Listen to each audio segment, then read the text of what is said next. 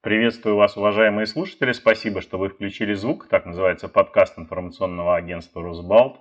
В эфире Петр Годлевский, мой собеседник, сегодня историк, главный научный сотрудник Института всеобщей истории Иран Александр Шубин. Добрый день, Александр. Добрый день. Итак, э, наступил месяц август. Традиционно в нашей стране он э, грозит какими-то событиями чрезвычайными. И, пожалуй, чаще всего вспоминают 19 августа 1991 года, э, которое ознаменовало новую эпоху в истории нашей страны. И мне хочется в этом августе целую серию подкастов записать э, с историками, с вашими коллегами, ну и с вами тоже, естественно, на тему того, что означало 19 августа для всех нас, как вы оцениваете эти события. Я вот начну с такого вопроса. За последние десятки лет э, мне встречалось три, наверное, основных версии того, что произошло, почему 19 августа произошло, почему был путь, ГКЧП, три дня противостояния в Москве и э, финал всем нам известен, э, распад страны через несколько месяцев, запрет КПСС. Вот какая версия этих событий кажется наиболее реалистичной вам, как человеку, который и научно, скажем так, занимается этими вопросами. Я помню книгу даже одну вашу несколько десятков лет назад. Может быть, одна из первых ваших книг была посвящена в том числе э, событиям августа 91 года. Так вот, э, какая версия событий кажется наиболее реалистичной?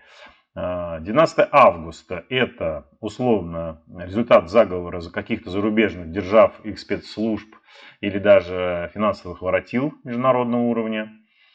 19 августа – это результат сговора очередного поколения советской номенклатуры, как в Москве, так и в национальных республиках.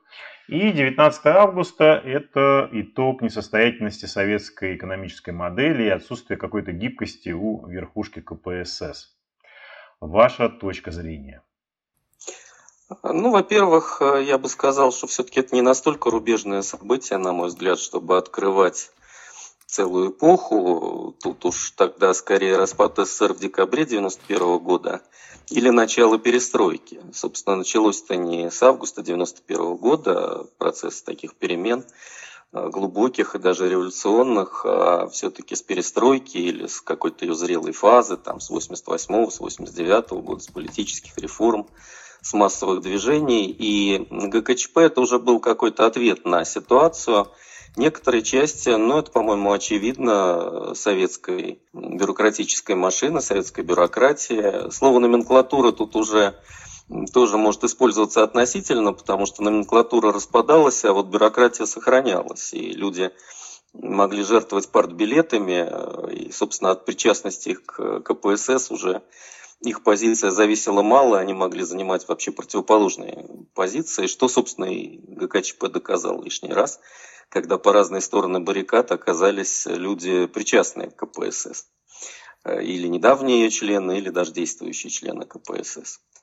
Э, вот в этом отношении это, конечно, очень важный, но все-таки эпизод. Э, и не знаю насчет книги, несколько десятков лет назад, три десятка лет назад прошло, но я действительно по свежим следам написал статью, она называлась «Айсберг Андропова», где я высказывал такую гипотезу, что вот все-таки в этих событиях то, что в них непонятно, может быть объяснено, если мы поймем, что э, по разные стороны баррикад оказываются люди с общим политическим прошлым, с вышедшие вот из этой такой андроповской генерации номенклатурщиков, которые хотят перемен, боятся перемен, пытаются делать их осторожно, непоследовательно, и поэтому Э, вот такие конвульсии допускают. Поэтому, конечно, я совершенно отметаю какие-то версии, что это был заговор каких-то зарубежных спецслужб. Это наша внутренняя история.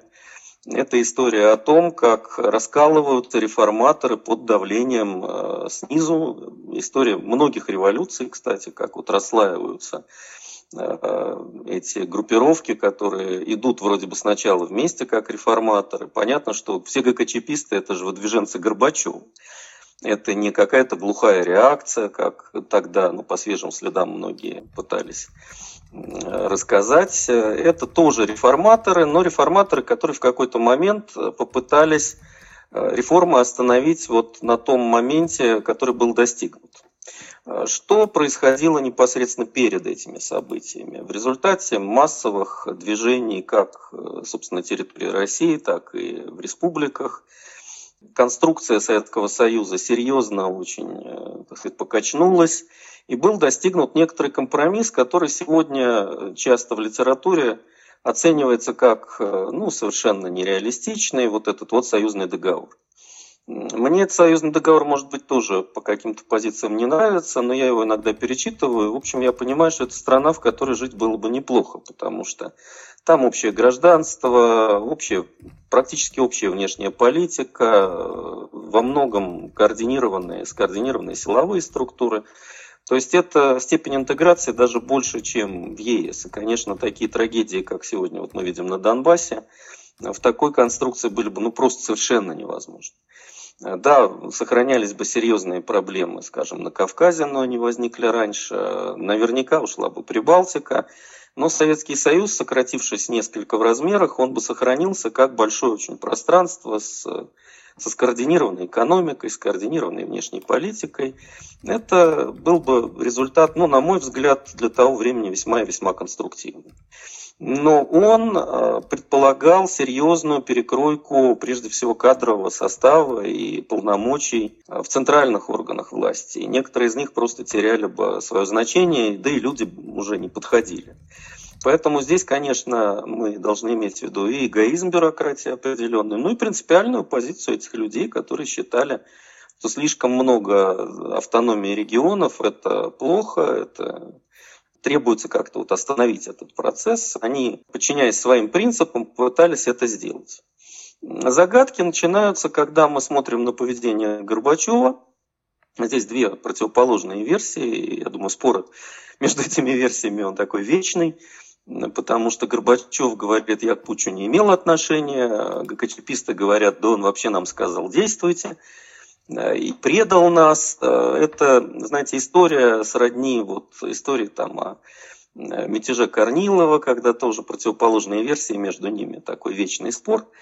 На мой взгляд, тут сыграла роль вообще политическая тактика Горбачева, который все время пытался балансировать между силами охранительными и радикально реформистскими, и так сказать, продвигать свою концепцию реформированного социализма и реформированного Советского Союза – но вот в данном случае э, он-то действовал по-старому, но все лопнуло, потому что Ельцин и его команда явно получили информацию о том, что весь этот э, переворот не всерьез.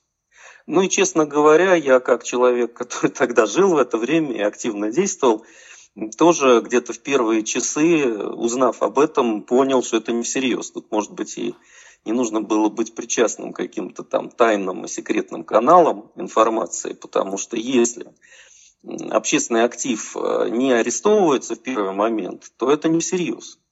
То есть явно это попытка напугать, а не всерьез, э, так сказать, ввести какую-то жуткую реакцию там и даже тот уровень репрессий, который вот Ельцин совершил в 1993 году в серьезности, расстреляв Белый дом, вот, то есть это, э, это ГКЧП, это была такая попытка напугать вот это общественное движение, к которому серьезно не относились. Ну и очень зря не относились серьезно.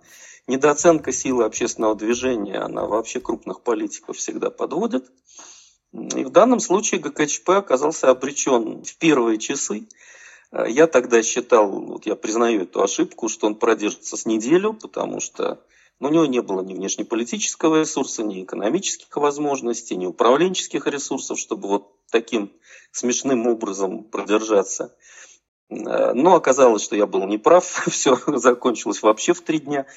Но э, это история о том, как, как не надо делать перевороты, как не нужно действовать авантюристично, даже в соответствии со своими принципами, которые сегодня многие разделяют. И ГКЧПисты уже сегодня не кажутся антигероями, а кажутся такими либо героями, последними защитниками державы, либо, что, на мой взгляд, ближе к истине, нелепыми политиками авантюристичными. Во всяком случае, их деяние привело действительно к катастрофическим последствиям, потому что был нарушен довольно хрупкий силовой баланс в Советском Союзе, и э, были напуганы крайне региональные элиты этой непредсказуемостью Москвы. Отсюда парад независимости, отсюда срыв подписания союзного договора, срыв вот этой относительно сбалансированной политики Горбачева, выход вперед радикальных э, номенклатурно-буржуазных сил, лицом которых был Ельцин, и для которых сохранение Советского Союза ценностью не было. То есть так, постольку поскольку, главное приватизировать, освободиться вот от номенклатурных оков, символизированных Горбачевым. И раз вот так сильно изменилась ситуация, ну почему бы не стать основателями нового государства.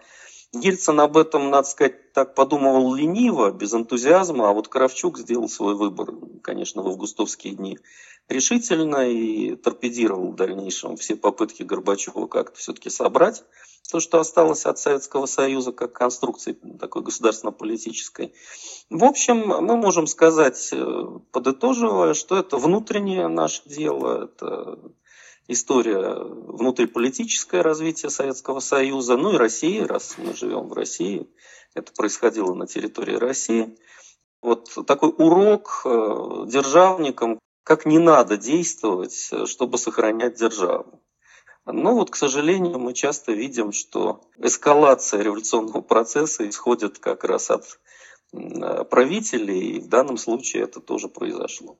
То есть, на ваш взгляд, общественное движение сыграло очень серьезную роль в этих событиях, и нельзя сказать, что все произошло только где-то в кабинетах номенклатурных, э, на дачах в Фаросе, в Кремле, где-то в Белом доме, где Ельцин принимал какие-то решения.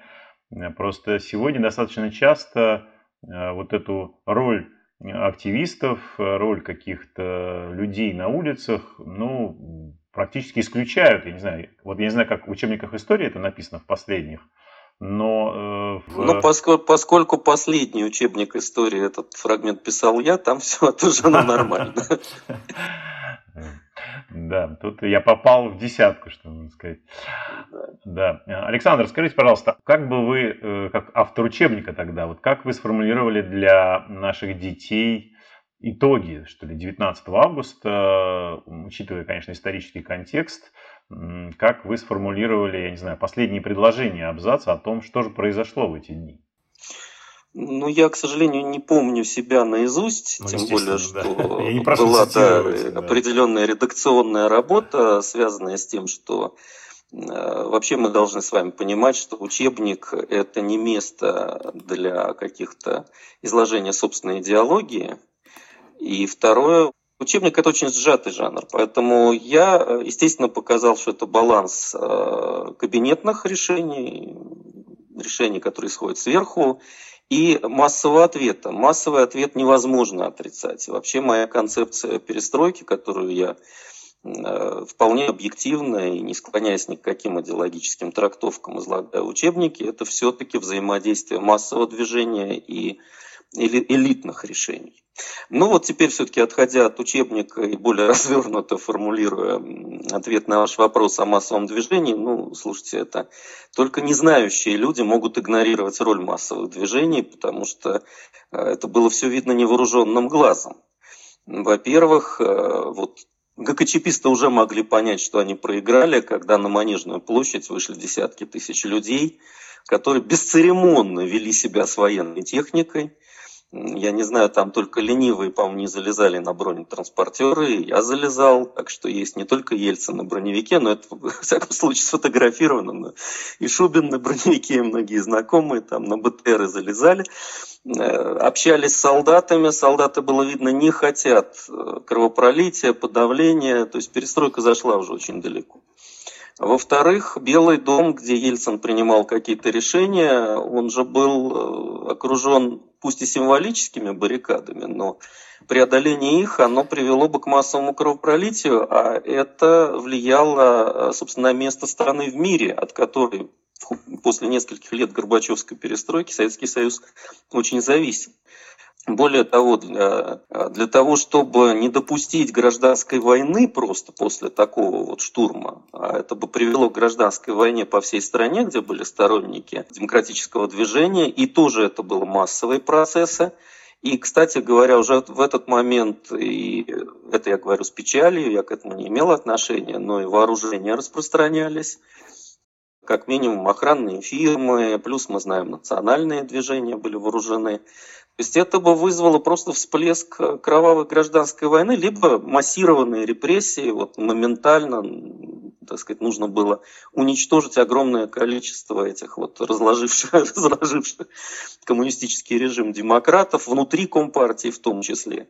А аппарата УГКЧП для такого вот удара не было, поэтому куда вот как не играя эту партию, ГКЧП был обречен с самого начала. Просто вот в первые часы, не начав операцию, ну хотя бы как в Польше в 1981 году, кстати говоря, Крючков знал, как это делается, и одно из моих доказательств было, что это все не, не всерьез, когда Крючков не стал прибегать к массовым арестам, как это производилось в Польше в 1981 году. Вот, э, в общем, это была обреченная ситуация именно потому, что было массовое общественное движение. И массовое общественное движение было отмобилизовано, люди знали, что делать, люди знали, куда идти в случае вот угрозы такого переворота. Они просто окружили массами людей Белый дом, сделав его ну, неприступным без какого-то, так сказать, совсем уж кровавого месива, на который ГКЧП было ясно, скорее всего, не решится. А вот, поэтому, да, роль общественного движения мы не можем переоценить. Оно, она очень велика, эта роль. Насколько, на ваш взгляд, закономерно сложилась политическая история России после 1991 года? Я хорошо помню, что газета «Коммерсант» 23 или 22 августа 1991 года вышла с шапкой «Слава Богу, перестройка кончилась» такой заголовок на меня произвел сильное впечатление. Я понял, что действительно какая-то страница в истории страны перевернута. Но вот что будет дальше, э, здесь э, как бы вопросов было в десятки раз больше, чем каких-то конкретных ответов. Вот сегодня, спустя три десятка лет, вы уже участвуете в составлении учебника истории. Вот на ваш взгляд, то, что произошло потом, это было закономерно или могли быть какие-то иные варианты? На мой взгляд, перестройка не кончилась в августе 1991 года. Перестройка кончилась, э, собственно, здесь тоже никаких оценок, ничего личного, но просто факты есть факты, с распадом Советского Союза.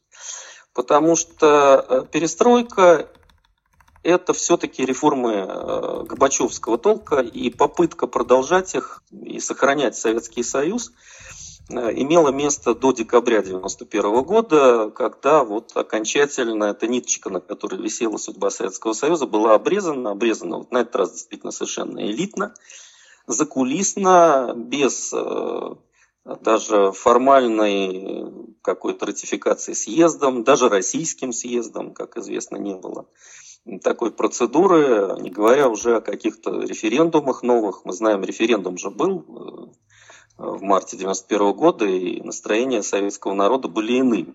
То есть э, Советский Союз мог сократиться, часть регионов не хотели дальше жить в Советском Союзе, но вот это ядро Москва, Киев э, и Минск, как такое территориальное ядро Советского Союза, оно, в общем, вполне могло сохраняться. Я сейчас не зову назад, я не, не считаю, что там Украину нужно присоединять ну, как бы история пошла дальше. Но я обращаю внимание на то, что объективные предпосылки советского, распада Советского Союза, они имели место, но они не дотягивали до факта распада Советского Союза. Нужен был субъективный фактор, и вот он сработал.